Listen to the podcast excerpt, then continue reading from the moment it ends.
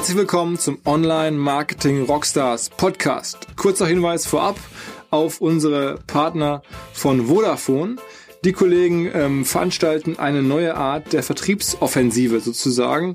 Sie suchen nämlich Partner, ähm, mit deren äh, Ideen oder Innovationen oder Ansätzen es ihnen gelingt, neue Endkunden für ihre Produkte zu gewinnen. Also für Mobilfunkverträge, Prepaid-Karten, Kabel-DSL-Produkte. Ähm, also alle die von euch, die eine Idee haben, wie Vodafone äh, da neue Kunden gewinnen kann, denen bietet Vodafone 50.000 Euro Startkapital ähm, und ja, investiert sozusagen dann direkt in euren Ansatz, eure Idee, am besten natürlich digital irgendwie. Das Ganze nennt sich Vodafone Wanted Programm, vodafone.de slash wanted. Bewerbungen werden noch entgegengenommen bis zum 30. November 2016. Ich selber kann sagen, ich war mal Affiliate für Vodafone, habe da selber mit ähm, unserer Firma eine Menge Orders und äh, Sales generiert und da gab es dann sogar Reisen und so. Das war eine tolle Beziehung. Also Vodafone Wanted. Der Online Marketing Rockstars Podcast. Im Gespräch über digitales Marketing und manchmal, was sonst noch so los ist. Der Online Marketing Rockstars Podcast. Mit Philipp Westermeier. Heute mal ein neues Experiment und zwar haben wir zwei Gäste. Wir wollen anfangen mit unserem ersten Gast und danach den bekannten äh, oder unseren Hörern schon bekannten Gast ähm, Alex Graf äh, dazuschalten sozusagen nach einem kurzen Intro.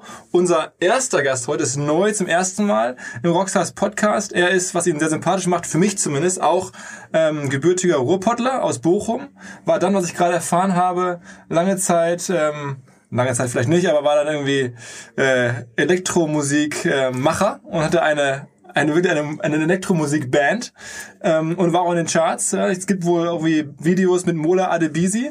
Ähm, war mir so nicht klar. Er ist nämlich jetzt ähm, Venture Capital ähm, Geber, Unternehmer, Angestellter, wie man das sagen möchte, bei Seven Ventures in München. Panel dorthin. Ähm, und Seven Ventures, klar, ist einer der relevantesten äh, VC-Fonds, insbesondere deswegen, weil sie halt nicht nur Cash rausgeben, sondern halt auch Medialeistung. Darüber wollen wir ein bisschen sprechen. Es geht um Marke und was Fernsehen äh, für Marke tun kann, was vielleicht auch irgendwie andere Kanäle für Marke tun können. Alex Graf hat da eine eigene Meinung zu. Ähm, insofern herzlich willkommen, Sascha van Holt. Moin. Danke, danke, danke. Ähm, ja, also schön, dass ihr beiden da seid. Äh, Sascha, fangen wir mal ein bisschen an. Also ich habe ja schon äh, versucht, so mit meinen einleitenden Worten alles zu treffen. Äh, sag mal, was habe ich vergessen? Ich glaube, du hast das Wichtigste schon gesagt. Ich komme aus Bochum, war DJ lange Zeit, äh, bin dann seriös geworden, war eine Zeit bei Bertelsmann, dann im Private Equity. Ähm, dann war mir das zu langweilig. Ich wollte mit jungen Unternehmen zu tun haben, mit hohem Wachstum, bin dann zu Pro7 Sat1 gegangen. Äh, zeitgleich mit der Gründung von Seven Ventures, mache das jetzt seit fast sechs Jahren und äh, es macht großen Spaß. Und du bist dort Geschäftsführer und hast du sozusagen da jetzt ein Team von 20, 30 Leuten oder was? Also in der Seven Ventures sind wir ungefähr 30 Leute. Das sind jetzt nicht alles Investment Manager, sondern wir haben ja ähm, ein recht komplexes Investmentmodell. Das heißt, wir haben Mediaplaner, wir haben eine Controlling-Abteilung, die mit dem Konzern zu tun hat. Äh, in einem Investment-Team sind ungefähr 10 Leute. So, jetzt ähm, fangen wir mal direkt an. Äh, ich habe irgendwas Spannendes und möchte gerne von dir Geld haben. Was muss ich haben, damit du das überhaupt anguckst? Also Geld findest du ja momentan überall, ähm, wenn es wirklich spannend ist. Äh, wenn nicht, dann vielleicht nicht. Aber wir gucken uns natürlich nur spannende Unternehmen an. Ähm, und äh, für uns ist es dann interessant, äh, wenn du in einem Stadium bist, wo wir dein Unternehmen mit Media, also mit Advertising, richtig groß zum Household Brand machen können. Äh, das ist unser Value Add. Das heißt, ähm, wir investieren neben dem Cash äh, auch äh, Werbeleistung und helfen deinem Unternehmen äh, zur bekannten Marke zu werden. Das heißt, man braucht zwangsläufig irgendwie ein, ein B2C-Modell. Ähm, man braucht irgendwas, was mit Handel zu tun hat im weitesten Sinne. Ja, also wir haben fast nur B2C-Modelle, wobei wir auch schon ganz gute Erfahrungen mit äh, SMI B2B gemacht haben, denn letztendlich sitzt der Entscheider, der eine Einkaufsentscheidung für ein SMI-Produkt äh, trifft ja auch abends vor dem Fernseher. Aber je weiter es ins B2B geht, desto unwahrscheinlicher. Für Zum Beispiel eine VoIP-Telefonanlage, mit denen hatten wir eine Kooperation, das hat super funktioniert. Okay. Das ist ja was, das, das ist auch für Einzelunternehmer interessant. Ähm, aber klassischerweise sind es B2C-Firmen. Okay, jetzt äh, bestes Beispiel wahrscheinlich Zalando. Äh, besser wird es wahrscheinlich nie mehr werden, ähm, unterstelle ich mal. Ähm, wann seid ihr da eingestiegen und wie hat das damals funktioniert? So ganz grob, kannst du das mal nochmal schildern für, als sozusagen euer wahrscheinlich super Success Case? Genau, das ist einer der erfolgreichen Cases. Ähm, die, äh, die, die Kooperation gab es sehr lange, ähm, seit 2000, Ende 2009 oder 2010, also äh, noch ein Jahr bevor ich überhaupt gekommen bin. Ähm, und die Herausforderung bei Zalando war es eigentlich nicht, ein Unternehmen zu bewerben, sondern einen Markt zu schaffen. Wenn du mal auf Google Trends guckst und überlegst, was waren die generischen Suchwörter, mit denen Zalando geworben hat und Traffic generiert hat, äh, und dir dann anschaust, äh, wie groß das Suchvolumen damals war, dann war das recht gering. Und äh, das ist für, für ein Unternehmen, das damals hauptsächlich auf Performance Marketing gesetzt hat, natürlich ein Problem, äh, wenn nicht genug Leute diese Dienstleistung oder das Produkt bei dir anfragen. Dann ist dein natürlicher Umsatz gekappt. Äh, umso wichtiger war es für Zalando damals, den äh, Markt zu erweitern und die Leute, die online Schuhe kaufen wollten, äh, die Zahl der Leute zu vergrößern. Das ist heute fast nicht mehr vorstellbar, aber damals war das ein beschränkter Markt, so heute wie, wie heute zum Beispiel in einigen Fintech-Segmenten, wo einfach die Nachfrage nach dem Produkt nicht da ist, weil es nicht so bekannt ist. Ja, Brillen online oder sowas. Zum Beispiel, mhm. zum Beispiel. Ähm, also haben wir eigentlich eine ganze Kategorie beworben, indem wir das Unternehmen beworben haben. Und wenn du dann jetzt in Google Trends guckst und anschaust, wann wir die TV-Kampagne gestartet haben, und was dann mit dem Suchvolumen nach den generischen Suchbegriffen passiert ist, dann siehst du, dass das korreliert. Das heißt, die Anfragen nach Zalando und die Anfragen nach Schuhe online kaufen korrelieren komplett. Das heißt, wir haben nicht nur Zalando geholfen, sondern eigentlich dem ganzen Schuhmarkt online. Mhm. Ähm, wie viele Spots muss man denn machen, um überhaupt irgendwie solche Effekte irgendwie zu schaffen. Also ich meine, mit drei Spots wird es ja nicht getan sein, auch mit wahrscheinlich 30 nicht, sondern was muss man sich denn da ungefähr mal vornehmen? Das hängt, glaube ich, von einer Reihe von Faktoren ab. Und das wird einfach zu erklären, wenn man sich mal die Zielsetzungen ansieht, mit denen Unternehmen überhaupt TV-Werbung machen. Das ist äh, zum einen Teil ähm, der große Zalando-Case. Ich möchte einen Markt schaffen, wo noch keiner ist. Und äh, dann äh, kann man sich Unternehmen heute wie Auxmoney äh, anschauen, die äh, mit uns zusammenarbeiten, äh, die schon eine gewisse Größe haben, aber jetzt signifikant wachsen können dadurch, dass sie die Nachfrage nach ihrem Produkt ähm, Online-Landing äh, vergrößern. Mhm.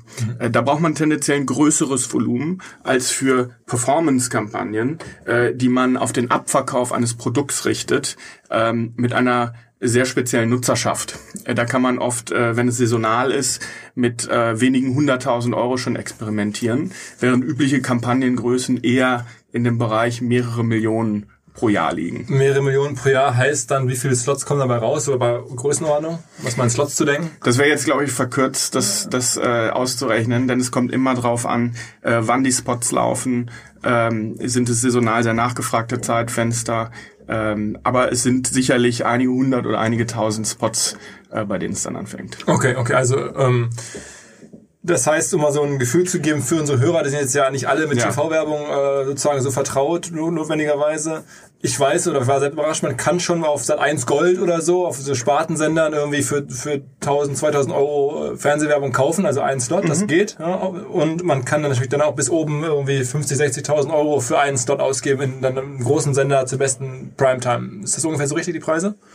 Ja, also das ist ein sehr, sehr weiter Range und ähm, durch unsere neuen Sender, die wir jetzt etabliert haben, wie zum Beispiel Sat1 Gold für äh, ein älteres Publikum ähm, oder Six für äh, junge, äh, einkommensstarke Frauen, äh, ist es auch viel einfacher geworden, ähm, bestimmte Demografien anzusprechen und sehr gezielt zu wärmen. Sag mal jetzt vielleicht noch ein paar aktuelle Cases, wo ihr gerade dabei seid, Marken oder Märkte aufzubauen. Dass man so, also Zalando ist ja jetzt schon, äh, das kennt man jetzt schon. Ich glaube, Lieferando war auch ein großer Case, aber das ist ja auch schon zumindest jetzt werbemäßig relativ stark penetriert. Was macht ihr gerade so? Genau, äh, Zalando und Lieferando sind zwei Beispiele aus unserer Anfangszeit. Ähm, auch bei Lieferando haben wir schon Exit gemacht an Takeaway.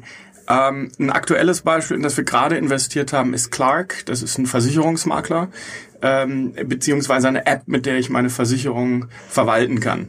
Ähm, wenn wir uns jetzt mal überlegen, äh, keiner von uns steht auf und sagt, heute möchte ich eine App runterladen, um meine Versicherung zu verwalten. Mhm. Das ist ein Use Case, den wird es wahrscheinlich nicht geben. Ähm, und es bedarf auch schon sehr, sehr viel Power, um jemanden dazu zu bringen, das zu tun. Ähm, ist ein klassischer Fall, wo wir ein, eine sehr erklärungsbedürftige Dienstleistung haben, die, wenn sie einmal genutzt ist, unglaublich großen Wert für den Nutzer generiert. Äh, das ist einer unserer spannendsten Cases, weil es auch tatsächlich eine Art Market Making ist. Okay. Ähm eine Frage, die ich häufig bekomme in dem Zusammenhang ist äh, Fernsehwerbung, ist auch, wie misst man das eigentlich? Also ihr macht das jetzt, ihr spielt, spielt jetzt diese Slots aus. Ähm, wie messen jetzt die Firmen, was sie davon haben? Äh, kannst du das ein bisschen beschreiben? Weil da gibt es ja verschiedene Ansätze. Ich glaube, bei Google Analytics kann man das irgendwie Time, Uhrzeiten einstellen, dass dann sagt, okay, alles, was an Traffic in dieser Uhrzeit kommt, wird zwangsläufig aus dem Fernsehen kommen, weil dann ist auch der Slot irgendwie getimed. Ähm, aber was gibt's noch so, so für Möglichkeiten, die Relevanz oder die, den Impact von Fernsehwerbung auf meine Webseite, auf meine Brand zu messen? Ja, wir haben eine ganze Abteilung, die sich damit äh, befasst ähm, äh, und äh, die Unternehmen, mit denen wir arbeiten, haben oft auch selbst Inhouse-Kapazitäten, äh, das zu tun. Und ähm, die einfachste Variante ist sicher auf den Traffic zu gucken und zu sagen, was habe ich für einen Uplift bekommen in diesen in diesem mhm. Fenster äh, des Spots. Ähm, die Wahrheit ähm, ist natürlich anders, äh, dass ich mir zunächst ähm, erstmal die acht Minuten, das ist so das übliche Fenster, was man immer nimmt, um den Spot herum äh, anschaue und überlege, was sind da für Uplift-Effekte. Ähm, und dann muss ich den Plateau-Effekt betrachten. Das heißt, was kommt nach den acht Minuten? Ähm, und da wird es schon schwieriger. Ähm, grundsätzlich ist es ein Modell, äh, was sehr, sehr viele Faktoren mit einbeziehen muss. Denn vielleicht hat sich ja in diesen acht Minuten, wo ich die Fernsehwerbung ausgestrahlt habe, und dahinter äh, noch viele andere Dinge getan. Äh, das heißt, ich muss sehr, sehr, ähm, sehr, sehr vorsichtig vorgehen, Technologie einsetzen und mir überlegen, äh, welche Faktoren ändern sich, also letztendlich ein multivariates Modell schaffen. Ähm, so, was wollte ich noch von dir wissen? Genau, ich wollte noch eigentlich fragen, ob das der Fernsehwerbung, dann kommen wir auch schon langsam zum Kollegen Graf. Ähm, äh, denn ein Thema ist, dass in Zukunft noch so weitergehen wird, also so erfolgreich weitergehen kann, wie ihr zuletzt erfolgreich wart mit, mit Lieferando und Zalando. Wie gesagt, das ist ja eine sehr, sehr gute Quote. Euer Portfolio ist auch gar nicht so groß, habe ich gesehen. Ihr habt jetzt irgendwie so, so 15 oder 12, 15 Beteiligungen ungefähr auf, auf der Website aufgeführt zumindest. Ist aktuell? Also wir arbeiten mit über 90 Unternehmen zusammen okay. ähm, in unterschiedlichen Modellen. Das heißt, ein Teil der Unternehmen äh, sind Investments wie bei einem VC. Das heißt, wir sind Gesellschafter dieser Unternehmen, haben Geld oder Media für Anteile gegeben. Dann gibt es aber auch weitere Modelle, in denen wir eine Umsatzteilungsvereinbarung äh, okay. haben, sogenannte Revenue Share Deals ähm, und nicht gesellschaftsrechtlich äh, Eigentümer des Unternehmens sind oder mit, Mitinhaber. Und dazwischen gibt es auch eine ganze Welt äh, von Fällen, in denen wir Hybridmodelle haben. Wir haben zum Beispiel Unternehmen, in denen haben wir schuldrechtliche Beteiligung, so ähnlich wie ein ESOP, so ein äh, Virtual Stock Option Program. Ähm, das hat mit verschiedenen Dingen zu tun. Äh, manchmal ist ein weiterer Gesellschafter nicht gewünscht. Manchmal wollen wir nicht unbedingt beteiligt sein als Konzern. Äh, das heißt, wir bieten einen ganzen Range an Modellen an. Okay. Ähm, aber so im Portfolio habe ich jetzt 10, 15 Firmen gesehen auf der Webseite, also wo ihr richtig mhm. Shareholder seid. Ähm, jetzt mal die Frage, es gibt ja ein paar Fragen, die man, die jetzt so durch den Markt kursieren, ob das ein weiter in Zukunft ein toller Weg sein kann für Startups. A, Fernsehen geht generell in der Aufmerksamkeit der Menschen immer weiter zurück und Leute, gerade jüngere Leute machen andere Sachen. Und B, in den Werbeinseln ist jetzt irgendwie nicht mehr das ganz überraschend für die Zuschauer auf dem Sofa, dass jetzt da Zalando.de mehr oder weniger sagt, komm auf meine Website, sondern da werben jetzt irgendwie von acht Firmen, die da nacheinander durchlaufen, bis die Sendung weitergeht, werben jetzt acht Direct Response Firmen, wo die alle sagen, äh, wo früher das Krombacher oder das, das Becks Schiff war, ist jetzt auf einmal E-Darling und sagt irgendwie hier daten und dann sagt er irgendwie Lieferando hier Pizza bestellen und dann sagt irgendwie äh, Augsmanne hier Kredit irgendwie anfragen und äh, da hat man ja die Frage, können dann die Responses für die Firmen noch so geil sein, wenn auf einmal am Sofa so viel Auswahl, man, man kann ja gar nicht mehr alle Websites besuchen, während man auch auf den, auf den Fortsetzung der Sendung wartet. Ja, also du sprichst ja eigentlich zwei Dinge an. Das eine ist die TV-Nutzung an sich und das andere ist die Response auf die äh, TV-Werbung ja, genau. beziehungsweise genau. die, die Conversion Rate auf deine Seite oder in deine App. Zum ersten ähm, Punkt äh, kann man eigentlich nur sagen, dass die Statistik das, was du sagst, nicht bestätigt, zumindest für Deutschland. Wir sehen eigentlich eher eine zunehmende TV-Nutzung. Es ist richtig, dass wir auch eine zunehmende Nutzung anderer Medienkanäle sehen. Das ist aber in der Statistik nicht kannibalisierend, sondern tatsächlich zusätzlich. Mhm. Das heißt, wenn du auf dem Klo sitzt oder an der Bushaltestelle, dann äh, bist du halt in deinem Facebook-Feed. Du hättest vorher aber nicht TV geschaut. Mhm. Dazu kommt auch eine duale Mediennutzung, die du angesprochen hast. Aber in Summe, wenn du die Statistik anguckst, ist von 2014 bis auf 2016 die äh, Nutzungsdauer in Minuten pro Tag von TV äh, sogar um 10 Minuten gestiegen, von 260 auf 270. Eher, eher in älteren Bevölkerungssegmenten, oder? Äh, genau, also wir leben ja auch in einer Gesellschaft, die einen demografischen Wandel hat. Äh, das ist eine Zahl, die äh, auf die komplette Bevölkerung geht. Okay. Das heißt, wir sehen jetzt im, im Schnitt in der Bevölkerung keinen Rückgang, sondern Anstieg der TV-Nutzung. Das heißt, äh, erstmal stellt sich diese Frage nicht. Ich kann jetzt philosophieren, was ist in zehn Jahren. Äh, ich glaube, da wird es immer noch äh, lineare Absenderformate geben. Mhm. Ähm, aber zurzeit sehen wir eher eine steigende TV-Nutzung.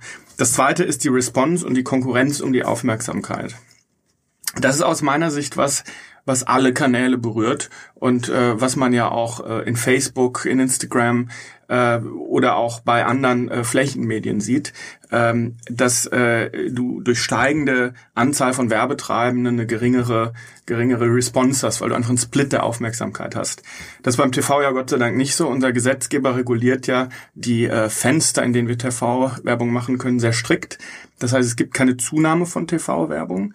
Was es schon gibt, ist äh, einen, einen, einen deutlichen Anstieg von Unternehmen, die auch online sind, aber das ist, glaube ich, eher eine Kanalfrage. Okay, aber das heißt, du würdest sagen, der hat sich die Response auf den einzelnen Spot hat sich nicht verschlechtert im Vergleich zu vor fünf Jahren oder sowas? Nein, also das kommt ganz drauf an, in welchem Umfeld du sprichst. Wenn du jetzt zwei Kreditplattformen, du hast es gerade angesprochen, ja. nebeneinander stellst, dann ist das sicher weder für die eine noch die andere gut. Wenn aber der Autoreifen neben der Kreditplattform liegt, dann ist das vielleicht sogar förderlich, dann vielleicht kaufe ich mir mit dem Kredit den Autoreifen. Also ich glaube, man muss also du sagst irgendwie, dass diese Branding-Spots zum Teil weniger werden, also dass das, das Becks-Schiff oder, oder, oder wie auch immer, äh, diese, ne, eine Autowerbung, klassisch äh, fährt dann irgendwie ein Auto durch die Landschaft und man denkt, geil, aber geht nicht sofort irgendwie kaufen. Dass der jetzt sozusagen zum, zum Teil ersetzt wird durch einen anderen Online-Player, ist nicht schädlich eigentlich. Ich würde gar nicht sagen, dass Branding ersetzt wird durch Performance. Wenn du dir E-Commerce-Company wie Casper ansiehst und den TV-Spot siehst, dann ist das kein Performance-Spot, sondern ist das genauso Branding. Der einzige Unterschied ist, dass die ihr Produkt online verkaufen. Mhm. Das heißt, man darf nicht verwechseln Kanal und Art des TV-Spots. Es mhm. gibt eine Reihe von Online-Filmen, die gerade Branding-Spots machen. Okay. Ja, also finde ich äh, extrem spannend, äh, auch gerade für uns. Äh, ich meine, für viele Internetfirmen, Digital Marketing ist ja mittlerweile auch, muss man sagen, TV. Insofern äh, schon mal extrem gute Punkte. Ich glaube, ich hoffe, ihr da draußen könnt jetzt Sascha von Holz ein bisschen äh, verorten.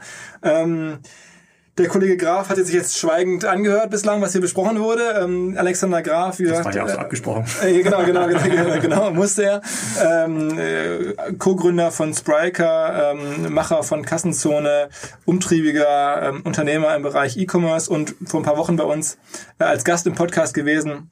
Da ging es darum, und da war die These vom, vom Alex, ähm, am Ende ist zum Beispiel Amazon, wenn man eine Marke aufbauen möchte, vielleicht als Kanal viel besser als alles andere und grundsätzlich eher eine Skepsis gegenüber Fernsehwerbung oder anderen Branding-Kanälen. So, und deswegen fanden wir es spannend, euch beide mal zusammenzubringen und mal ein bisschen darüber zu unterhalten. Würde ich jetzt mal sagen, ich eröffne mal jetzt hier die, die Runde. Ähm, Alex, was denkst du dir jetzt zu, zu den ersten äh, Punkten, die jetzt Sascha gerade so erzählt hat? Genau, ich glaube, ich glaube, man muss das so ein bisschen mal sortieren. Also heute diskutieren wir ja nicht sozusagen, wie entwickelt sich Fernsehen der Zukunft. Da haben wir, glaube ich, eine total unterschiedliche Sichtweise, wo sich das entwickelt und was so Nutzungsformate sind. Oder vielleicht sind wir beide jetzt, Philipp und ich, durch unser Netflix-Nutzungsszenario so stark beeinflusst, dass wir das anders sehen und nutzen.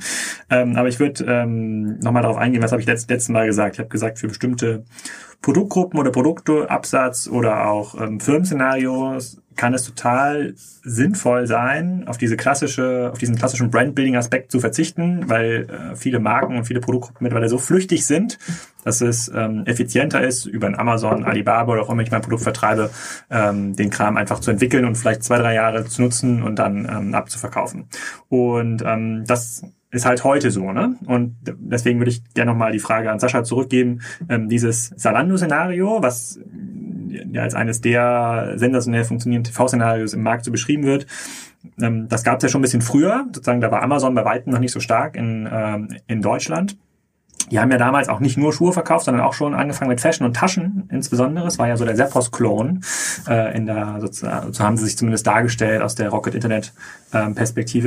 Und damals, zumindest ähm, erzählen das so die Leute um, um Florian Heinemann und Kurum, ähm, wurde auch gesagt, dass der TV-Effekt, der durch die ProSieben ähm, seit 1 Werbung kam, sich ganz stark auch darin ausgezeichnet hat, dass man ähm, deutlich geringere Klickkosten hatte, weil es tatsächlich so einen Branding-Effekt äh, in den Anzeigen gab. Man konnte, man musste quasi nicht mehr auf Position 1 oder 2 für das Thema Schuhe online günstig kaufen oder Buffalo-Schuhe oder was auch immer die Leute eingegeben haben, weiß ich auch nicht, äh, ähm, sein, sondern es hat ausgereicht, auf drei, vier, fünf zu sein und durch diesen markenbildenden Effekt der Fernsehwerbung sozusagen haben die Leute trotzdem konvertiert. Dadurch hat Performance-Marketing in Summe viel, viel besser funktioniert und darauf ist die Firma ja auch so ein bisschen ausgelegt gewesen, haben sie ja selber gesagt. Sie haben eine Nische gesucht, äh, die noch nicht so bedient war im Internet und haben dann den Online-Shop ähm, gebaut. Und was, ich, was extrem interessant wäre, mal von dir zu wissen, ist, glaubst du denn, dass sich das heute für so ein klassisches B2C-Consumer-Brand nochmal wiederholen lässt? Weil es gab ja bestimmt nach diesem Salando-Effekt die ja alles total günstig bekommen haben, angeblich bei euch, gab es ja bestimmt Dutzende Anfragen von ähm, anderen Händlern oder die Händler werden wollten, die das auch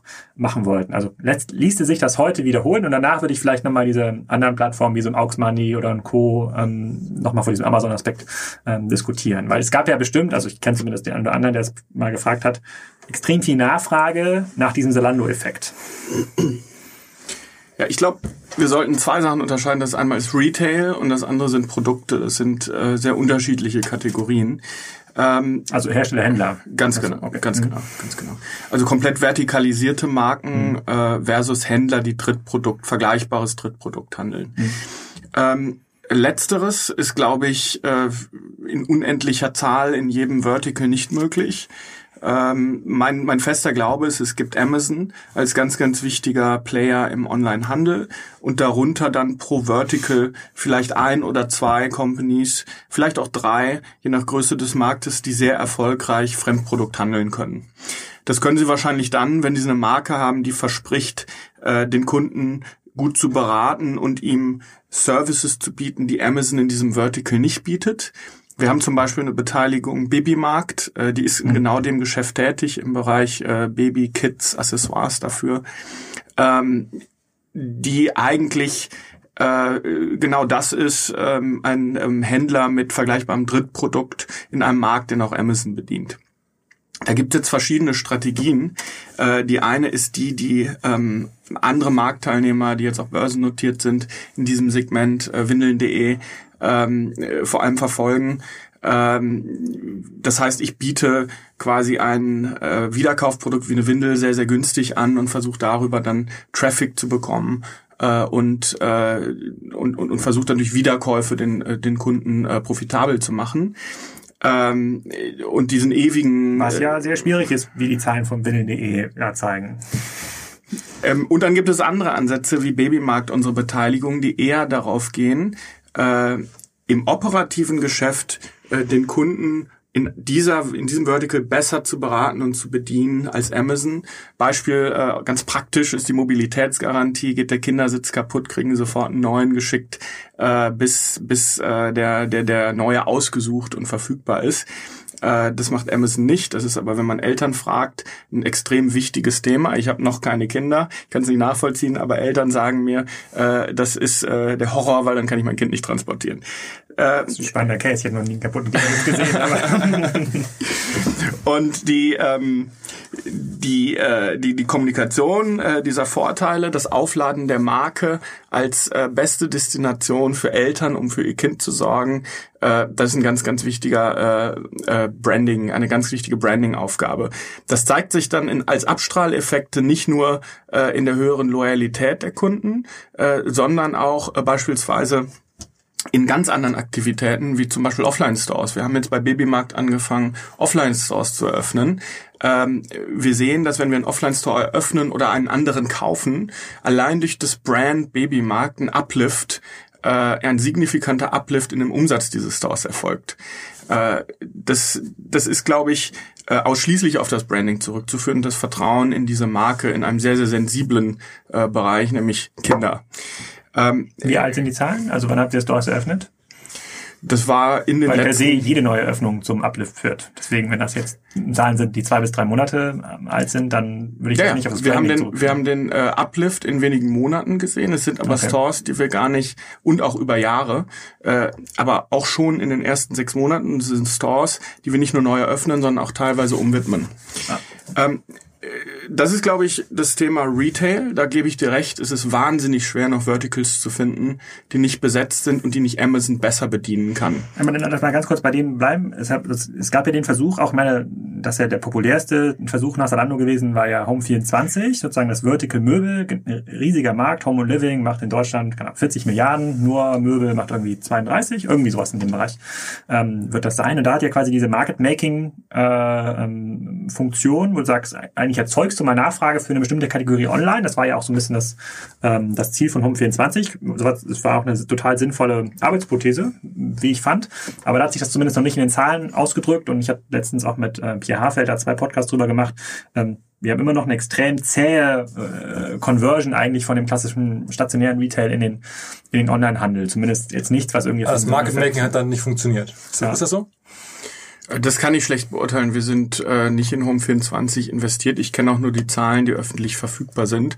Aber ich kann mir vorstellen, dass da noch viel Arbeit notwendig ist, um das zum äh, Nummer eins Player äh, in dem Bereich zu machen. Würdet ihr das dann tendenziell spannend finden, sowas? Also wenn du das jetzt so, also muss jetzt ja nicht Home24 sein, aber wenn jetzt irgendein Möbelanbieter kommt, äh, würdest, oder würdest du sagen, das halte ich für schwierig? Oder würdest du sagen, Mensch, doch, solchen Leuten will ich schon mal reden? Habt ihr wahrscheinlich schon mal geredet, ne?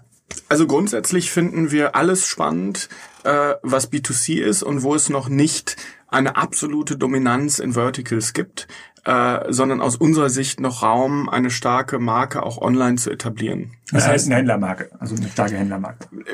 Genau, das, wir waren jetzt ja erstmal bei dem äh, Bereich Händlern, wo es sehr, sehr schwer ist, da sind wir uns, glaube ich, alle einig, wo es sehr, sehr schwer ist, äh, gegenüber Amazon starke Destinationen zu etablieren. Aber möglich. Das zweite, was ich sagen wollte, sind die, sind die Produkte und äh, also die vertikalisierten Produkte und die Hersteller. Äh, da ist es, glaube ich, ähm, noch deutlich einfacher, äh, eine Marke mit Branding so aufzubauen, äh, dass sie profitabel rein online funktioniert. Kurzer Hinweis, neuer Partner, nämlich United Domains. Die Kollegen haben jetzt seit ganz kurzer Zeit die .shop-Domain im Programm. Das heißt, man kann bei ihnen .shop-Namen äh, kaufen, wie man früher .de und .com äh, gekauft oder reserviert hat. Ähm, so geht es jetzt halt auch mit .shop. Gerade im E-Commerce-Bereich sicherlich eine spannende Sache. Ermöglicht es jetzt logischerweise Namen, die vielleicht früher besetzt waren oder sehr sprechend, sehr kurz waren, die man nicht bekommen konnte, jetzt nochmal zu bekommen. Aber auch hier, äh, First Come, First Serve, Domains sind halt schnell weg. Einfach mal schnell nachgucken, ob die Wunschdomain noch da ist. United-Domains.de slash shop-domain. Da gibt es ein Tool, wo man gucken kann, ob die gewünschte, der gewünschte Name noch als .shop frei ist. Sicherlich auch mit Blick auf SEO eine spannende Geschichte. Ähm, lohnt sich irgendwie in jedem Falle mal schnell zu checken, mal schnell dabei zu sein. United Domains würde sich freuen ist halt die Frage, über was für Punkte reden wir. Sozusagen Casper hatten wir ja als, äh, ähm, als Beispiel, die machen auch bei euch Werbung, auch in bekannten Podcasts machen sie Werbung.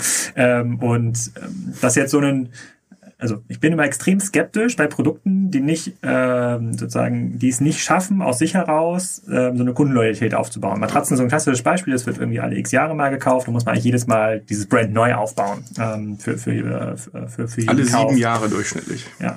Fast wie das Fahrrad, was Genau, das sind wahrscheinlich, das sind wahrscheinlich, das wird noch verzerrt durch die Kunden, die sich alle drei Jahre eine kaufen, weil sie so einen Hygienefimmel haben. Und die meisten kaufen sich alle zehn, äh, zehn, äh, zehn Jahre, äh, zehn Jahre ähm, ein. Ich kann mir das vorstellen, wie so eine Plattform wie Aux Money, die du ja genannt hast, das ist ja so ein Invest, also da, da kann ich mir auch diese Market-Making-Perspektive total gut vorstellen, wo ich sage, okay, ich, wenn ich im Fernsehen bin, ich kriege sowieso keine Zinsen mehr von meiner Bank und ich habe jetzt irgendwie auch keine guten Ideen aus dem Stiftung Finanztest oder wie das heißt, Magazin, ähm, dann kann ich mir vorstellen, dass ich auf diese Plattform raufgehe, mich dafür interessiere, dass es von euch erzeugt und auch bei dieser Plattform bleibe. Ne? Und, sozusagen, und dann ist ja die Wahrscheinlichkeit, wenn ich das einmal äh, sozusagen in so einer Landing-Plattform bin, dass ich dann auf eine andere gehe, wenn ich ein positives Produkterlebnis habe, ist relativ gering. Landing-Plattform heißt übrigens für unsere Hörer, da können sowohl Leute sich einen Kredit nehmen, als auch Privatleute können Kredit geben, gegen dann bessere Zinsen vielleicht, das, was ja. du gerade meinst, als bei der, bei der Bank kriegt. So. Ist ja sogar echtes Market-Making. Ne? Ich sozusagen, ich mache Market-Making für die Nachfrage und für die, äh, für, für die, für die, für die, für die Anbieterseite. Bei anderen Produkten, sei, sei es jetzt so ein, äh, sei es jetzt so ein Casper oder bei den anderen Produkten, die ich halt seltener kaufe, sehe ich es halt relativ kritisch, weil da sind, ähm, dass dieses Brandbuilding so teuer aus, ich bekomme von euch einen super, super, super Deal, weil ihr noch irgendwelche Werbeplätze überhaupt oder weil ihr mich so cool findet, was auch immer, ja, irgendein Sonder, ähm, Sondereffekt. Dann ist aber eher so ein bisschen wie Performance Marketing. Da sage ich, okay, ich kriege jetzt bei euch äh, statt 10 Millionen, kriege ich für eine Million hier noch total coole Werbeplätze und ich habe ein Produkt, das kann ich so sinnvoll gut abverkaufen mit niedrigen Retouren, habe eine sinnvolle Marge, die Million lohnt sich ähm, auf jeden Fall. Ist aber eigentlich kein Brandbuilding, ist reiner, ist, ist, ist, halt, ist halt reiner Absatz und ähm, wenn ich mir anschaue, wie entwickeln sich die, äh, die großen Plattformen, da sehen wir eine ganz, ganz klare Tendenz dafür, dass die großen Plattformen schneller größer werden, als der Gesamtmarkt wächst. Sprich so ein Otto, Salando, Amazon, so Plus meinetwegen für Tiernahrung sozusagen äh, Verein ähm, äh, sozusagen nehmen eigentlich immer mehr Markt, Marktanteile ein, muss ich mir schon für viele Produkte überlegen. Das könnte ja auch so ein Tierprodukt sein. Ne? Das könnte auch, ich könnte jetzt irgendwie Tiernahrung äh, ähm, auch, auch produzieren, muss ich mir schon überlegen, gehe ich zu euch und mache eigentlich Market für oder zu einer Nachfrage für, für mein Produkt oder rede ich lieber mit einer von diesen Plattformen und überlege, wie schaffe ich es dort, über so Amazon SEO oder Zooplus SEO, ich weiß nicht, ob es das gibt, äh, prominent sind. Und ich habe jetzt gehört, bei eBay gibt's jetzt Cassini SEO, ja, sozusagen die, die Suchmaschine von eBay kann man auch so ein bisschen manipulieren. Äh, optimieren, ja, für sein eigenes Nutzungsszenario. Ähm, und deswegen bin ich da immer extrem, extrem skeptisch und das, was auch Phyllis sagt, es gibt halt eine sehr, sehr hohe, eine hohe Wettbewerb eigentlich um diese Aufmerksamkeit der Tablet-Kunden auf, auf dem Sofa. Ähm, sagt mir halt, dass die dass diese verfügbaren Produkte, für die ja eigentlich ein sinnvoller Hebel sei, dass die eigentlich weniger wird. Weil ich, äh, wenn ich da, wenn ich jetzt acht, acht Werbeanzeigen ähm, bekomme in der, in der Werbung, die alle meine Aufmerksamkeit Tablet, Tablet wollen, funktioniert eigentlich noch eine gut damals in der Salando-Zeit. Ja, weil das noch, da war das ja dieser Sondereffekt, ja, oh, jetzt gibt's irgendwie eine Webseite, ich kann auf irgendwas klicken, der war ja, der war ja eminent. So wie die ersten Jahre der, der E-Mail-Werbung. Oh, schickt mir jemand eine E-Mail, der schickt mir jetzt 10%, 10 Gutschein. Und genauso sehe ich halt so ein Abnutzungsszenario, was du halt momentan nicht siehst, oder du sagst zumindest, dass das so heute noch nicht gibt. Ich sehe ein total krasses Abnutzungsszenario für diesen äh, Performance und den Brandbuilding, äh, Brandbuilding-Teil. Und dann, und da argumentiere ich genauso wie Florian Heinemann, da muss ich mir, muss ich an Alternativen denken. Ich muss überlegen, was sind eigentlich für meine verfügbare Zeit und Ressourcen sinnvolle, ähm, sinnvolle Absatzkanäle oder Einsatzmöglichkeiten. Und ähm, dann kommt, glaube ich, ähm, heute für viele Produkte kann Amazon oder eBay viel, viel sinnvoller Kanal sein als TV. Vor fünf Jahren war es vielleicht noch genau andersrum. Da gab es vielleicht auch noch einen viel geringeren Wettbewerb ähm, um diese um diese Performance-Plätze äh, im TV. Hast du ab und zu Startups, wo die sozusagen ähm, auch bei Amazon oder für die Amazon sozusagen der, der erste große Kanal war? Also gibt ja jetzt einen Kawaii oder einen KW Commerce oder auch andere, die bei Amazon, du kennst wahrscheinlich noch ein paar mehr, Alex, die bei Amazon äh, da sehr erfolgreich sind, die ihr dann sozusagen erstmals evangelisieren müsst für die TV-Werbung? Nein, evangelisieren tun wir grundsätzlich keinen. Ähm, wenn Leute zu uns kommen, dann ist das ja aus dem grundlegenden Bedürfnis raus. Und vielleicht gehe ich mal auf den Punkt Matratzen. Ähm, und, und, und vielleicht sprechen wir dann auch nochmal allgemeiner darüber, wie Kaufentscheidungen getroffen werden. Ähm, erstmal sind Menschen nicht rational. 80 Prozent der Kaufentscheidungen äh, werden emotional getroffen. Äh, 80 Prozent einer Entscheidung überhaupt am Tag. Was nicht heißt, dass sich dann die Anbieter, die Marken irrational verhalten sollen, aber sie müssen zumindestens das irrationale oder emotionale Verhalten äh, mit in ihre Customer- oder Consumer Journey mit einbeziehen. Ähm, das ist, ich nehme mal eine Analogie vom Finanzmarkt. Äh, da kannst du äh, sozusagen Arbitrage-Trading machen. Ähm, das würde ich mal mit Performance-Marketing vergleichen. Du versuchst technische äh, Differenzen in Aktienkursen auszunutzen, Ineffizienzen der Märkte. Ähm, und du siehst, äh, das hat vor zehn Jahren noch deutlich besser funktioniert als heute. Mit High-Frequency-Trading ist sozusagen alles in Arbitrage weg, was du noch als, als Anleger, normaler Anleger erzielen kannst.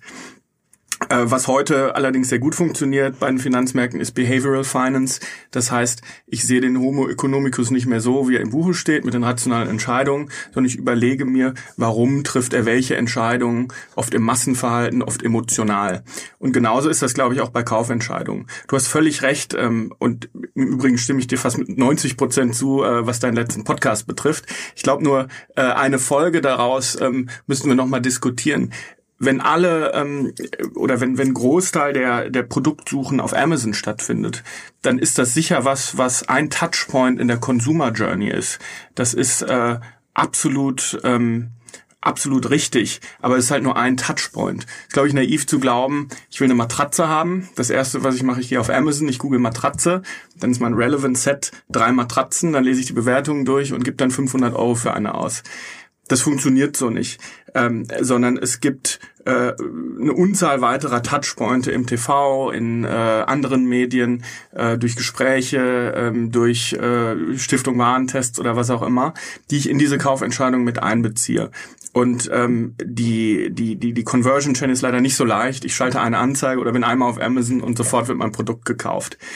Im Übrigen ist das auch, glaube ich, nichts, was wirklich wünschenswert ist, nur gefunden zu werden, wenn jemand Matratze eingibt als Matratzenhändler. Denn in jedem Arbitragemodell, äh, wie auch bei den Finanzmärkten, ist meine Marge null äh, wenn alle den gleichen Kanal bedienen, wie auch im Performance-Marketing damals, äh, und alle die gleiche Bruttomarge haben. Das heißt, ich sehe den Trend sehr stark im Markt zu vertikalisierten Produkten, die eine hohe Marge haben, weil sie nicht fremdvergleichbar sind und äh, eine Marke aufbauen, die eben nicht eine generische Vergleichbarkeit als letzten Schluss äh, in einem Kanal wie Amazon oder Google AdWords äh, äh bedingt. Das heißt, ähm, die, die Wirklichkeit sieht, glaube ich, ein bisschen anders aus als dieses Modell. Ähm, und ich sehe halt Amazon oder jeden Marktplatz als nur einen Touchpoint, der sicher ein wichtiger Touchpoint mit den Reviews ist, ähm, aber sicher nicht der einzige. Ja, das sehe ich noch ein bisschen anders, weil, also 80% der Kaufentscheidungen werden sozusagen nicht rational getroffen, sondern max, äh, emotional getroffen, sondern maximal emotional beeinflusst. Das stimmt halt ähm, aus meiner Sicht und vielleicht ist da auch unsere unsere Daten verzerrt durch unser eigenes Nutzungsverhalten. Ähm, wenn man sich mal anschaut, das stimmt so nicht, weil äh, wenn du dir mal anschaust, wie entwickeln sich zum Beispiel Amazon Prime-Kunden ne, in ihrer Kaufentscheidung, in ihrem Kaufprozess sozusagen, dann gibt es dort, es war mal bei so einem Amazon-Vortrag, ich weiß gar nicht, wo das war, auf dem, auf dem Plenty Markets Kongress, da äh, hat dann jemand aus dem Publikum dem Amazon-Menschen gefragt, hey, wie hoch ist denn die Conversion bei Amazon? Dann meinte mhm. er 100 Prozent bei äh, Prime-Kunden. Und stimmt de facto auch. Es gibt ein, das ist natürlich jetzt für das Thema Consumer Electronics äh, ähm, ist das so, dass viele Leute dann gar nicht mehr rausgehen und irgendwie anderweitig vergleichen, weil sie so eine hohe Convenience äh, und so einen hohen Trust auch in dem Marktplatz haben, dass sie einfach dort das erste Produkt kaufen und dort das dann eben diese Marke, die dort gebaut wird, ob das jetzt so ein Anker ist, eine klassische Amazon-Marke, ne? Oder so einen, äh, ähm, so einen, so einen, so einen Kawaii, das ist eigentlich nur noch differenzieren in der, äh, sozusagen in den Rankings. Also da, da spielt es gar keine Rolle, ob da jetzt Kawaii daneben steht oder Anker diese Handyhüllen verkauft. Ich muss einfach nur für den generische ähm, Suchbegriff ähm, Handyhülle oder iPhone Lederhülle brauche ich halt die meisten Bewertungen, äh, den besten Fast Track ähm, also immer diese grüne ist lieferbar bis morgen 16 Uhr und ähm, sozusagen mehr als viereinhalb, viereinhalb Sterne. Man hört das ja auch von so ein paar Händlern, die alles unterhalb viereinhalb Sterne Produkte rausnehmen, ne? weil sie halt sehen, das ist halt der, das ist halt der, der Trigger. Und für viele Produkte wird es halt ein zunehmend, also Mag sein, dass es noch emotional beeinflusst ist, aber das ist sozusagen, es ist in so einem engen Korridor beeinflussbar, weil ich diese Kauf, weil sozusagen mir diese Plattform diese Kaufentscheidung abnehmen und ich sogar sagen würde, dass ein Amazon Echo oder andere das noch weiter rationalisieren, weil ich dann nur noch sage, ich brauche, keine Ahnung, ich brauche ein Set Kaffeetassen oder Töpfe, die auf meinen Induktionsherd äh, äh, funktionieren. Liebes Echo, was gibt's denn da für Angebote? A, B, C, ja, ähm, dann kaufe ich das. Und das hat mit sozusagen, das sind halt alles Dinge, die ich eher durch so klassische Performance-Marketing-Mechanismen und Werkzeuge beeinflussen kann. Und dieses, was aus der, was in der klassischen Werbung gut funktioniert, Geschichten erzählen, so emotionale, emotionale Dinge aufbauen, sozusagen dieser Einfluss nimmt halt da massiv ab. Und diese, ähm, wir hatten das damals bei Auto intensiv diese Diskussion, als wir initial mal diese Kaufprozesscharts irgendwie gemalt haben, da war das so, äh, ja, äh, der, äh, da war es damals, glaube ich, 70 Prozent Google, 15 Prozent Amazon, wo online das, äh, diese Kaufentscheidung anfängt oder dieser Kaufprozess irgendwie anfängt und für bestimmte Produktgruppen hat man dann irgendwie so acht Touchpoints, verschiedene Seiten, dann nochmal Fernsehwerbung für andere halt nur zwei, für dann Reisen, keine Ahnung, 50, was, was auch immer. Und ähm, damals gab es halt diesen Performance-Marketing-Wettbewerb auf dem Thema Google oder günstiger.de oder Dialo. Ne? Ich musste quasi, nachdem diese Produktentscheidung getroffen war, mir überlegen, wie schaffe ich es, in den Kaufprozess reinzukommen. Das ist halt heute bei einer Plattform wie Amazon und Alibaba und das ist ja auch genauso stark oder JD.com in, äh, in Asien, ist das halt eben nicht mehr möglich. Und ähm, dann kann ich, und dann was meine These ist oder was ich so sehe, wenn das halt zunehmend weniger möglich ist, dann ist der Effekt, den du von außen da reinsteuern kannst, den ich mit einer Fernsehwerbung bei euch kaufen könnte, sozusagen der, der Grenznutzen nimmt halt ab, ja, oder der Grenzertrag, äh, der Grenzertrag nimmt ab, weil ich komme gar nicht mehr da rein. Also der Typ hat schon längst seine Matratze gekauft, so Edge Case, weil wird zu selten. Ich möchte an dieser Stelle auch nochmal erwähnen, dass meine Matratze von Bett1.de mittlerweile eine Woche äh, überfällig oh, ist, falls oh, hier zuge oh, zugehört wird. Äh, der, der, nimmt halt ab und dann sage ich mir, ja, äh, dann muss ich mir wahrscheinlich so andere Werkzeuge überlegen und äh, weniger emotional daran gehen, sondern einfach nur die äh, Mechanismen bedienen, die es da gibt. Ob das jetzt gut oder schlecht ist oder nachhaltig für einen Kawaii oder für einen Anker, nochmal eine andere Diskussion. Ich glaube, das ist, das kann extrem das, schwierig sein. Das ist extrem nachhaltig. Ja. Ich glaube, du beschreibst auch die perfekte Marketingstrategie von Anker, die übrigens, äh, wie du ja weißt, eine chinesische Marke sind und deren Edge die Production Cost sind. Ähm, ich glaube nur nicht, dass wir das auf das Gros der Markenprodukte und Anbieter übertragen können. Äh, denn wenn dein einziger USP bist, dass du billiger bist bei einer gegebenen Qualität, weil du billiger produzieren kannst, äh, dann ähm, ist es, glaube ich, für 99 Prozent der Anbieter die falsche Strategie. Die, die, ja, die, ja. Also ich, ich stimme dir fast in allem zu. Ich glaube nur, dass äh, die meisten Anbieter äh, sich glücklich schätzen, wenn ihre Marke gegoogelt wird und nicht der generische Begriff oder auch auf, ähm, Bleib auf Amazon eingegeben. Ein Beispiel. Mhm. Ich bin mir gar nicht sicher, ob das sozusagen der, die Produktionskosten der Edge Case sind. Was soll denn jetzt ein Hammer machen? Hammer ist ja sozusagen genau in diesem Bereich da, so Smartphone-Zubehör und auch diese, äh, sozusagen diese Akkus, ähm, sind ja auch tätig. Also sollen die jetzt ihre Marke emotional, also ist das, wäre das quasi ein alternativer Weg für Hama? Also ich sag gleich, was, wo so meine These hingeht. Ja. Ich weiß nicht, was Hama macht. Es ist kein, weder ein Kunde ja. äh, von mir, noch habe ich mit denen niemals äh, darüber geredet, aber es ist diesen klassisch auch von so einem KW-Commerce, ja klassisch betroffen, ne? sozusagen einfach mhm. Leute, die diese Tools viel, viel effizienter ausnutzen als ein Hama oder es gibt noch so, äh, Belkin ist glaube ich, eine, oder? Die machen auch so Smartphone. Ich glaube, das sind aber das sind immer die, die beim Medienmarkt vorne an diesen Regalen hängen äh, ähm, und sozusagen auch so Mark Marken waren. Also können die das emotional aufladen? Du, dazu kenne ich das Produkt und den USP zu wenig. Aber um auf deinen Punkt direkt einzugehen, ähm, TV-Werbung oder Branding an sich ist ja nicht dazu da, den Kunden über eine geringeres Preis-Leistungs-Verhältnis hinwegzutäuschen, sondern es ist dazu da, den Kunden auf einen vorhandenen USP aufmerksam zu machen, der dazu führt, dass der Kunde das Produkt will und nicht ein anderes. Der USP kann sehr anders sein. Vielleicht ist es beim Ladegerät die Stabilität oder die Anzahl der Anschlüsse. I don't know. In dem Bereich kenne ich mich nicht aus. Äh, bei Fashion als absoluten Gegenbeispiel ist es, glaube ich, ganz klar. Da kaufe ich äh, etwas, was schön ist, was mir gefällt, was ein Image hat, äh, was, was sozusagen Lebensgefühl mitverkauft. Äh, das, das heißt, es ist eine ganz große Palette, aber immer muss der USB im Vordergrund stehen. Warum soll ich das Produkt eher kaufen als ein anderes? Ähm, und wenn wir nochmal zur Matratze zurückgehen, da hat das Branding nicht nur dazu geführt, dass die, dass die Customer Acquisition Costs äh, bei bestimmten Anbietern sehr niedrig sind, äh, weil die Marke gesucht wird statt des generischen Suchbegriffs Matratze, sondern im Fall von Casper auch zum Beispiel dafür, äh, dazu, dass äh, die Reviews, die du ja angesprochen hast, die Empfehlungen äh, viel positiver ausfielen und vor allem auch kostenlos für Casper durch verschiedene Prominente äh, ähm, herbeigeführt worden sind. Äh, das heißt, äh, der Brand, das Branding an sich hat dazu geführt, äh, dass äh, ganz viele kostenlose Empfehlungen entstanden sind. Hm, Glaube ich auch. Das war unsere Arbeitshypothese in dem Podcast mit äh, Pierre Hafel, dass es, es wahrscheinlich so einen Winner Takes It All Market gibt in diesem Matratzenumfeld. Das heißt, so ein Casper natürlich schon erhebliche Vorteile hat, also es sozusagen die definierende Marke ist, wenn man dann, keine Ahnung. Ich hatte auch mal nach Reviews geguckt, wirklich krass, wie viele Reviews äh, für die gibt und wie positiv die, ähm, die ausfallen. Das ist natürlich extrem schwer für die Follower, so für Buddies und Co. Ähm, da hinterherzukommen. Ich glaube auch nicht, dass man das durch ein viel besseres Produkt machen kann. Dafür wird es viel zu emotional gekauft. Also in diesem Case, ähm, in diesem Case glaube ich das sogar, dass das, ähm, dass das funktioniert. Hat einen Long Shot, ähm, aber können auf jeden Fall gut aufgehen. Eine Firma, die bei der ihr investiert seid, Küchenquelle, ne? Äh, habe ich gesehen, wäre jetzt vom Gefühle eher so ein Case, wo, wo ich vermute, Alex Graf sagt, das verstehe ich nicht, warum die bei, warum ProSieben da reingeht oder warum die sich Geld von ProSieben oder Anteile an ProSieben gegeben haben. Machen die viel Werbung? Ich habe noch gar keine, ich gucke ja relativ wenig, wenn ich Fernsehen gucke, dann nur ProSieben, muss ich dazu sagen. ich habe noch gar keine Werbung gesehen. Machen die viel Werbung? Guckst du auf jeden Fall den richtigen Sender. Ähm, ja, Küchenquelle ähm, ist ein Investment von uns, das wir, glaube ich, 2012 getätigt haben. Ähm, und äh, das ist, äh, wenn man es mal ähm, ähm, genauer anschaut, äh, gar nicht unbedingt nur ein Online-Business, sondern ein Business, wo auch Vertriebsmitarbeiter zu dir nach Hause kommen und dich beraten, deine Küche ausmessen äh, und dir vor Ort äh, mit dir sozusagen beraten, welche Küche die richtige ist und die sie dir dann verkaufen. Ähm, und das ist sogar der primärer Kanal. Die sagen ja ganz, ganz klar Fachhandels, äh, Fachhandelsküche. Ich glaube, die wollen gar nicht so online pushy sein. Genau, also viel Lead-Generierung findet online mhm. statt, ähm, aber ein, ein, ein zentraler Aspekt des Offerings äh, sind auch die Berater. Und ähm, wenn du dir mal den Warenkorb einer Küche anguckst, äh, dann ist das schon recht hoch, dann ist das äh, deutlich vierstellig, kann auch fünfstellig werden.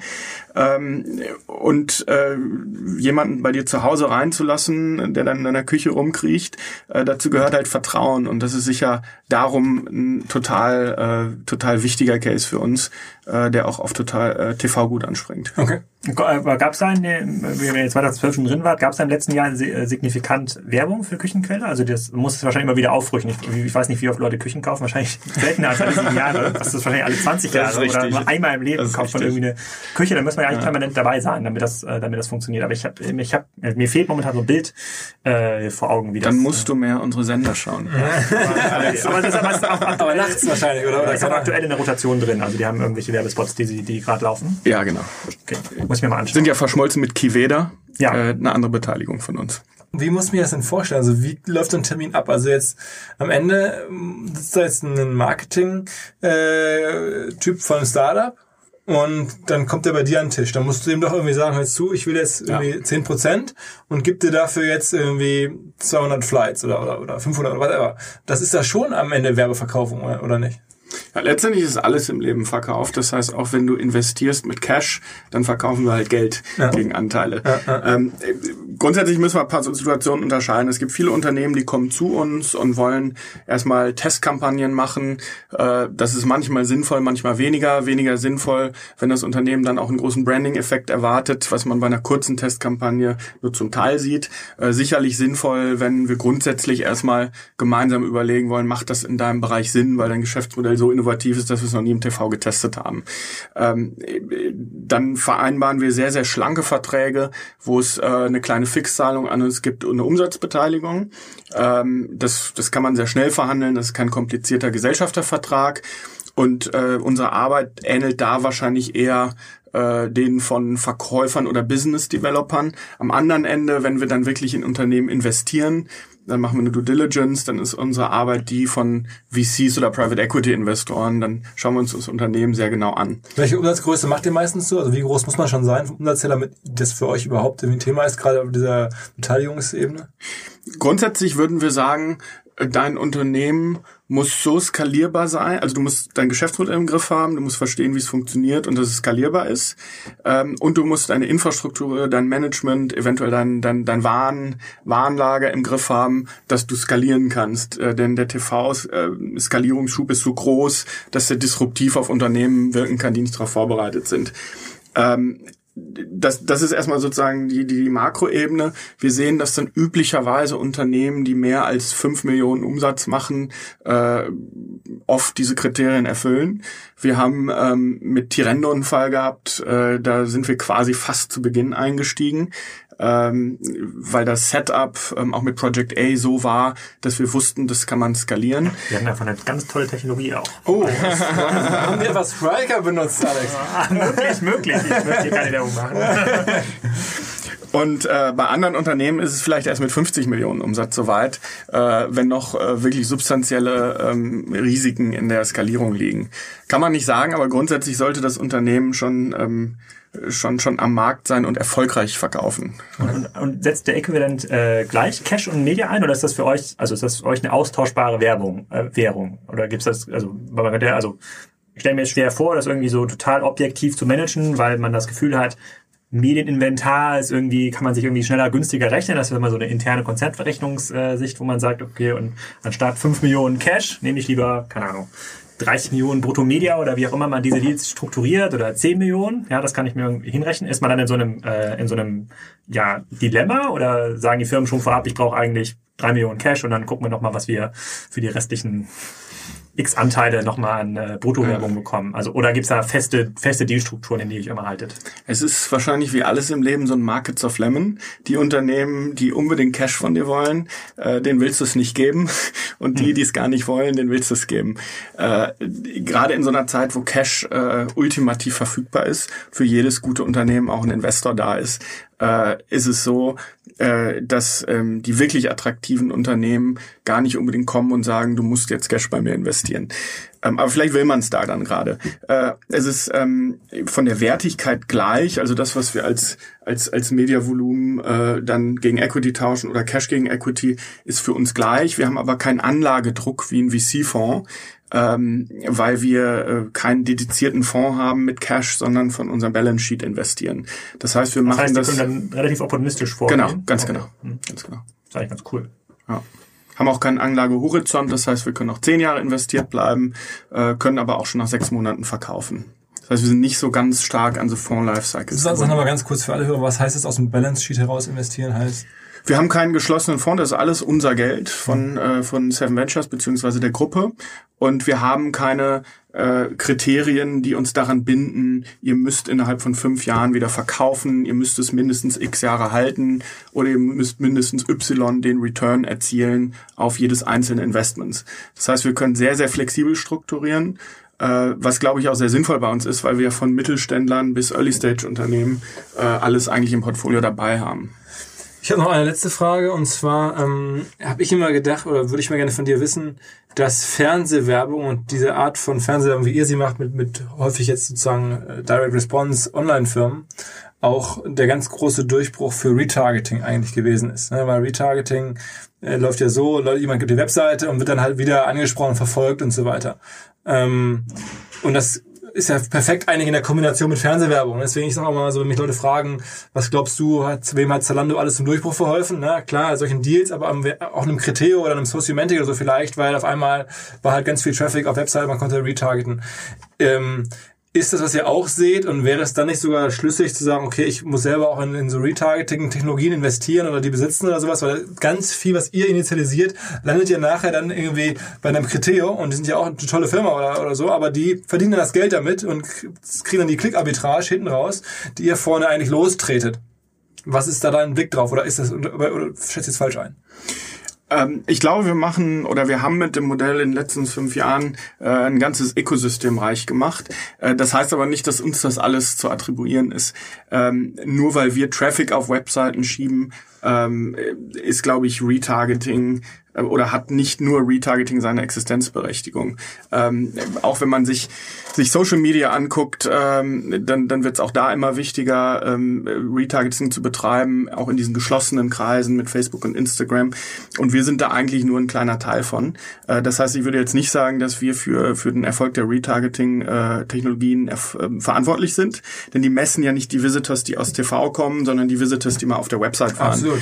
Ähm, insofern ist das ein wichtiger Teil des Ökosystems, aber sicher nicht uns alleine zuzuschreiben. Ich meine, ihr macht jetzt sowas, äh, finde ich sehr vergleichbar, auch wenn es sich ganz anders anfühlt, mit Influencern, dass man das Gefühl hat, ihr baut Influencer auf über eure Fernsehsendung, die dann nachher bei euch im, eurem Studio sozusagen vertreten werden. Dann kann man sozusagen wieder bei Pro7 mehr oder weniger Werbung, äh, Werbegeld loswerden, indem man dort ähm, Influencer-Kampagnen bucht, von, die mehr oder weniger dann an euch gehen, weil ihr diese Menschen groß gemacht habt.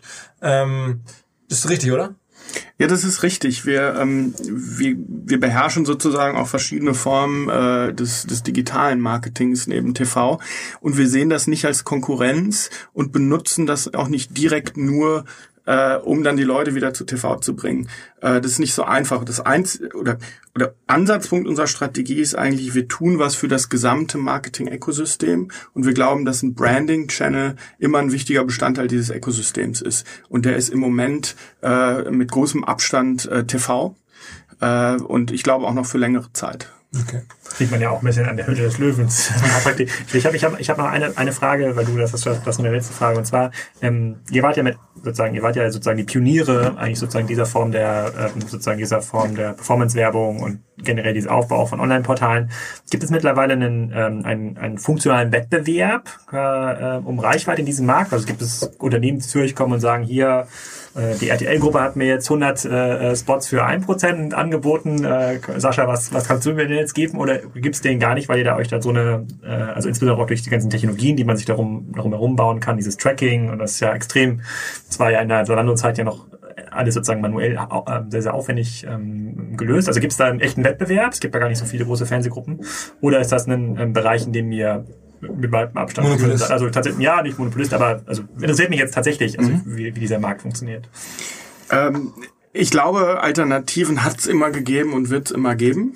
Das heißt, ich kann mir Werbung klassisch kaufen, bei uns oder bei anderen. Äh, ich kann ganz andere Kanäle nutzen. Ich glaube, das, was äh, die Unternehmen zu uns bring- bringt, ist weniger, dass wir als einziger dieses Produkt äh, Reichweite anbieten, sondern dass wir ein sehr smartes Konzept darum haben, wie wir Deals gestalten, die zu dieser Reichweite führen und wie wir zusätzliche Leistungen erbringen, zum Beispiel in 360-Grad-Kampagnen, die auch online oder durch Influencer äh, funktionieren und das schaffen immer wieder zu verbinden. Das ist eigentlich unser USP äh, und weniger, dass wir was anbieten, was sonst keiner hat. Aber generell macht RTL nicht so Startup-Deals in der, in der, wirklich, ich kenne jetzt wenige, oder? Weißt du das? Ich habe es noch nicht so wahrgenommen. Natürlich. Ist auch nicht so ganz einfach. Das sieht halt einfach, sieht Zalando, sieht von außen immer ganz einfach aus, aber sozusagen die innere Mechanik ist wahrscheinlich. Aber, aber tut, tut's dir weh, dass das jetzt ausgerechnet die Hülle des Löwen, die ja nun auch ein riesen Case wäre für euch eigentlich jetzt ausgerechnet bei Vox ist und damit im RTL-Konzern? Ist das ärgerlich für euch? Kommt ihr mit sowas eigenes nochmal? Das ist sicherlich eine gute Sendung. Äh, Wir haben auch eine Reihe von guten Sendungen. Okay, okay. Schön diplomatisch. Aber, aber werden sicher auch, äh, sicher auch in dem Bereich nochmal was Tolles nachlegen. Ja? Oha, geil. Da darf man gespannt sein. Ich habe noch nichts gehört, keine Gerüchte. Alex, bist du schon gefragt worden, als Juror vielleicht? Also? Nee, nee, leider, leider nicht, leider nicht. Ey, Okay. In unserem B2B-Bereich ist, glaube ich, auch sozusagen, Spriker ist schon ein schwerer Pitch im Fernsehen. Was der Frank Thelen kann, kannst du auch. Das stimmt, ja. Okay, okay, alles klar. Ähm, danke, dass ihr da wart. Ich habe gerade gesehen, wir sind ziemlich lange, aber ich glaube auch total zu Recht. Das war super spannend. Ähm, ich finde eine hervorragende Visitenkarte abgegeben für, für Seven Ventures, generell für das Thema äh, Kombination von, von Online-Businesses und Online-Marketing und TV. Ähm, cool, dass du da warst, Alex. Ähm, mal wieder nett, äh, dich da zu haben. Vielen Dank ähm, und bis die Tage. Ciao, ciao. Ciao. Okay.